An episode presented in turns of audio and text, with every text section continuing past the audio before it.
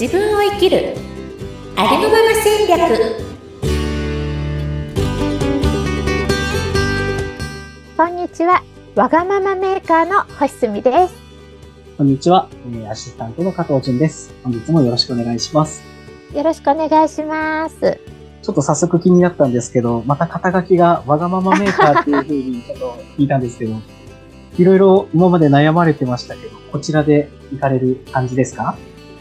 はい、やっと、やっとしっくりくる肩書きが決まりました。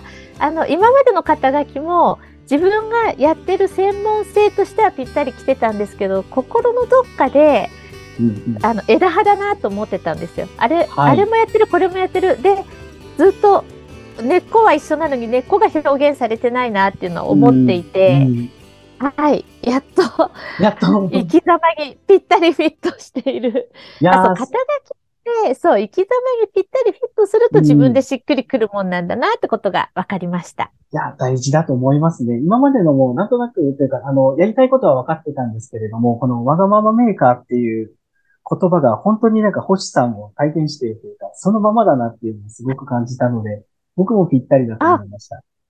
ありがとうございます。今までは実装組織育成コンサルタントとか、ありのまま教育ファウンダーとか、まさに専門性やっていること、do にフォーカスしていたんですよね。で、仕事で使う肩書きってそういうものじゃないとダメだと思うんです。この人は自分にとって何をしてくれる人なのとか、ね、この人何やってる人なのかわからないといけないので、あの、今までのも全部正解だと思うんですけども、あの、そう、表層的で、自分自身がしっくりきてなかったので。そしたら、うん、同じ do でも、その、コンサルタントとかファウンダーではない、それをやってるのが、なぜこれをしているのかっていうね、深い深い do。このためにやっているんだっていう、それが今回やっとしっくりきたなっていう。いやー、そうですね。なんか方向性がぶれなくなりそうだし、何をやってるっていうのがすぐ一目でわかる肩書きだなと思いますね。そうですね。まあ、方向性は一度もぶれたことないんですけどね。うん、はい。あの、理念としてずっと、自分を生きるを増やすっていうのは理念としてずっとあったんですよね。はい。はい。で、自分を生きるって我がままに。うんうんだからわがまま。で、そのわがままを作る人だからわがままメーカーっていうことで、うん、実はそのわがままメーカーの中に自走組織育成も入ってるし、ありのまま教育も全部包括されているという。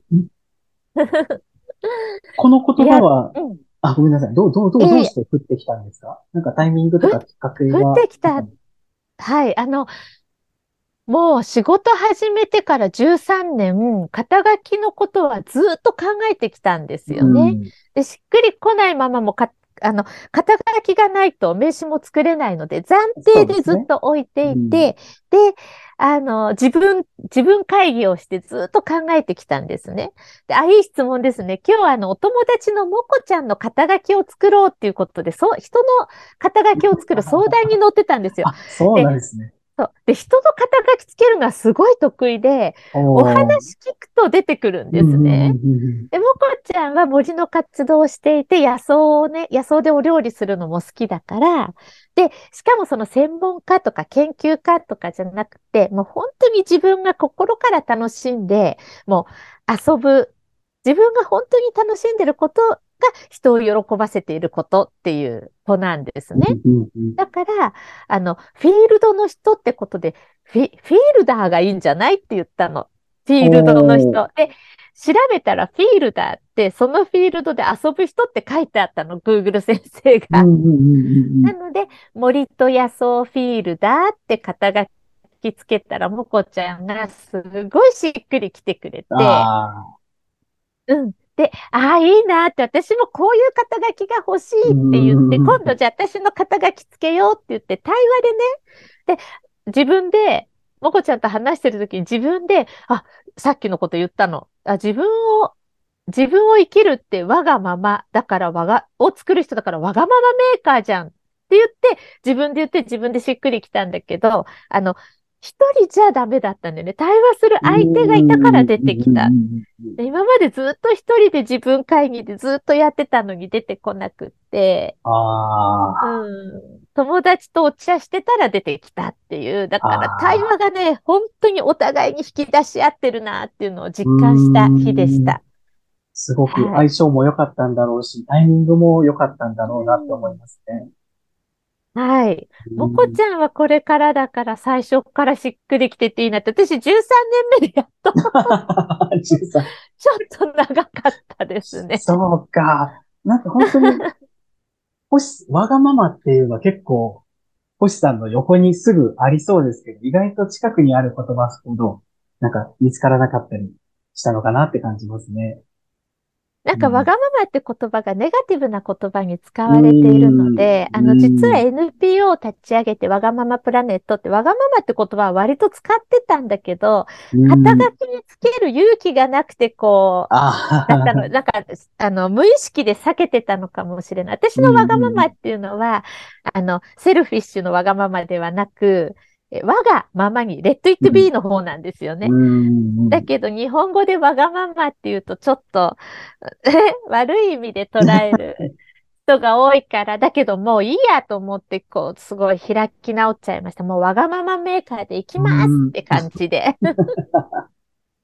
いや、この肩書き反応ちょっと気になりますね。皆さんが見たときどういう反応をされるか、どういう質問されるかっていうのがすごく気になります。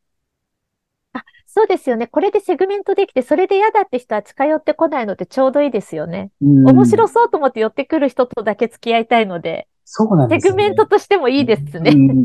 なんかなんとなく、その、その言わんとしてることをプラスで捉えれる人もいると思う。いや、まあもちろんいると思うんですけど、僕も多分こういうの聞いたら、ああ、なんか自分を生きていけそうだなって思うので、ちょっと話聞いてみようとかっていう風になるかなと思います。